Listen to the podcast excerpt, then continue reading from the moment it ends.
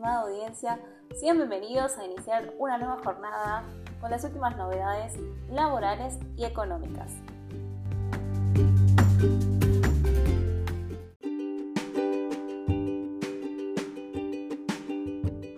¿Quiénes cobran el aporte de 18 mil pesos que anunció el gobierno?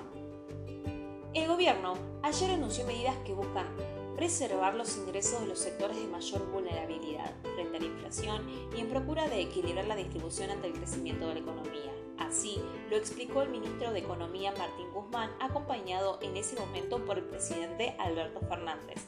Ante el Gabinete Nacional, el gobernador bonaerense Axel Kicillof y un nutrido grupo de empresarios y sindicalistas que estuvieron en el Salón Blanco de la Casa de Gobierno.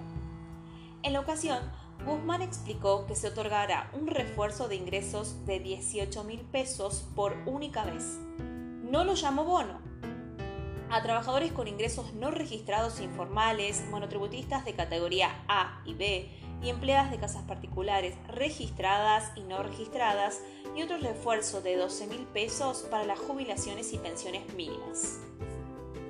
En el primer caso, el beneficio alcanza a trabajadores de entre 18 y 65 años sin ingresos formales y lo cobrarán desdoblados en mayo y junio. Y en el caso de los pasivos que perciben hasta dos jubilaciones mínimas, se pagará en mayo en una única cuota.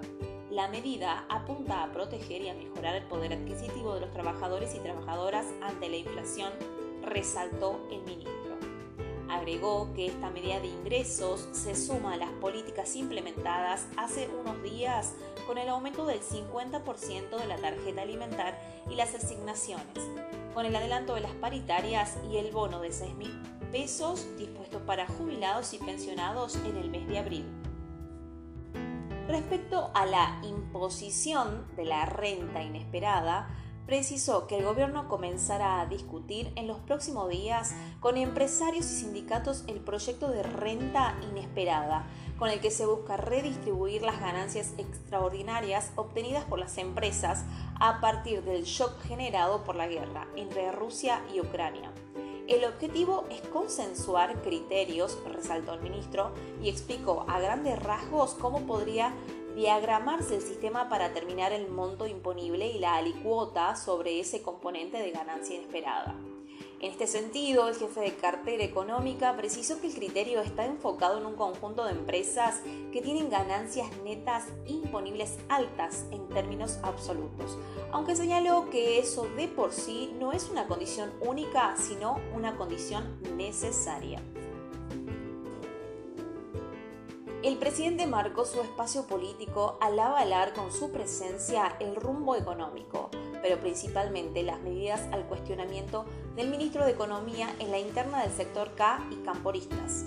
Ambos destacaron la recuperación de la economía argentina y hasta el crecimiento de la recaudación para afrontar los gastos sociales que consideraron necesarios ante la desigualdad por la elevada inflación local por la guerra entre Rusia y Ucrania.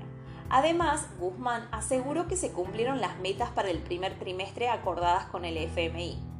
Es lo que va a ayudar a la Argentina que siga recuperando y a que baje la inflación, a pesar de las adaptaciones puntuales de la política de ingresos y de la protección social a la coyuntura actual, remarcó.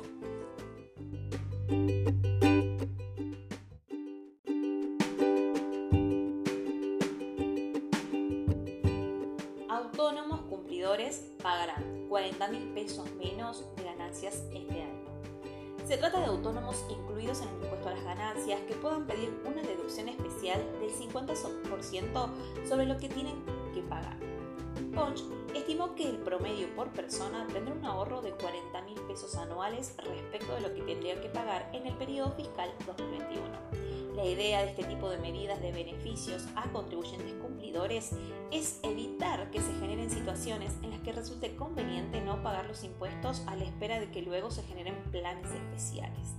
Del mismo modo, el tributarista Iván Zabowski consideró que eso funcionó y detalló que los asesores impositivos estuvieron trabajando hasta último momento para incluir a sus clientes en condiciones de reclamar el beneficio. Se trata de personas físicas con las que son las que más se perjudican por el régimen de retenciones. Para medir la deducción especial de contribuyentes debe tener dos impuestos al día, al igual que todas las declaraciones juradas presentadas en fecha.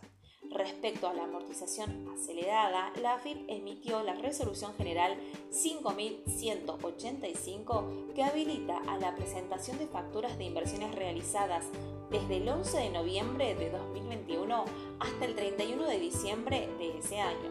Se trata de un tipo de alivio fiscal que las pequeñas empresas suelen tomar cuando lo tienen disponible.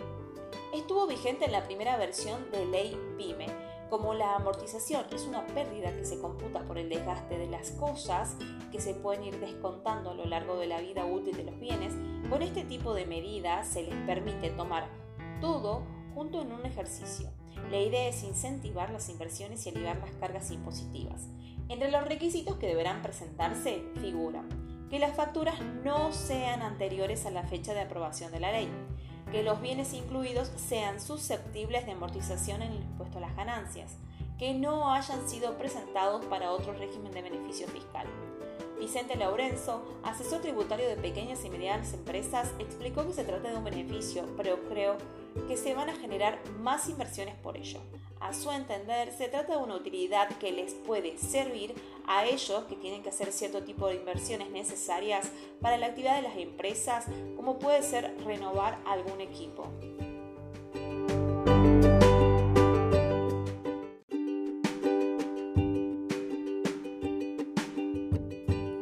El FMI discutió en un informe la posibilidad de aumentar el impuesto a las ganancias a las empresas el fondo difundió un capítulo analítico del panorama económico mundial en el cual se discute el aumento de la deuda provocada durante la pandemia del coronavirus. El análisis del informe menciona como una alternativa de política elevar el impuesto a las ganancias de las empresas, una variante que maneja el gobierno para aumentar la recaudación de impuestos y, cerrar la brecha fiscal. Guzmán avanzará en Washington con las decisiones sobre la recalibración del programa con el staff del FMI con el que mantiene un diálogo permanente. Las políticas monetarias se están normalizando en medio de las crecientes presiones inflacionarias. Los gobiernos deben calibrar el ritmo de la consolidación fiscal según las circunstancias del país para evitar grandes interrupciones y posibles cicatrices. Indicó el capítulo de sus conclusiones. Cuando la recuperación esté en marcha y los balances estén en buena forma, el apoyo fiscal puede, reducir más, puede reducirse más rápido, lo que facilita a los trabajadores de los bancos centrales, agregó. El aumento del cumplimiento tributario y otras reformas para modernizar la tributación a los negocios son posibles vías. Este último podría incluir aumentos temporales en el impuesto a las ganancias corporativas diseñados para capturar el exceso de ganancias relacionados con la pandemia, señaló el trabajo. Y agregó en sus conclusiones para disminuir la carga sobre las finanzas públicas, impuestos temporales más altos sobre el exceso, se pueden prever beneficios. Esto ayudaría a recuperar algunas de las transferencias a empresas que no las necesitan.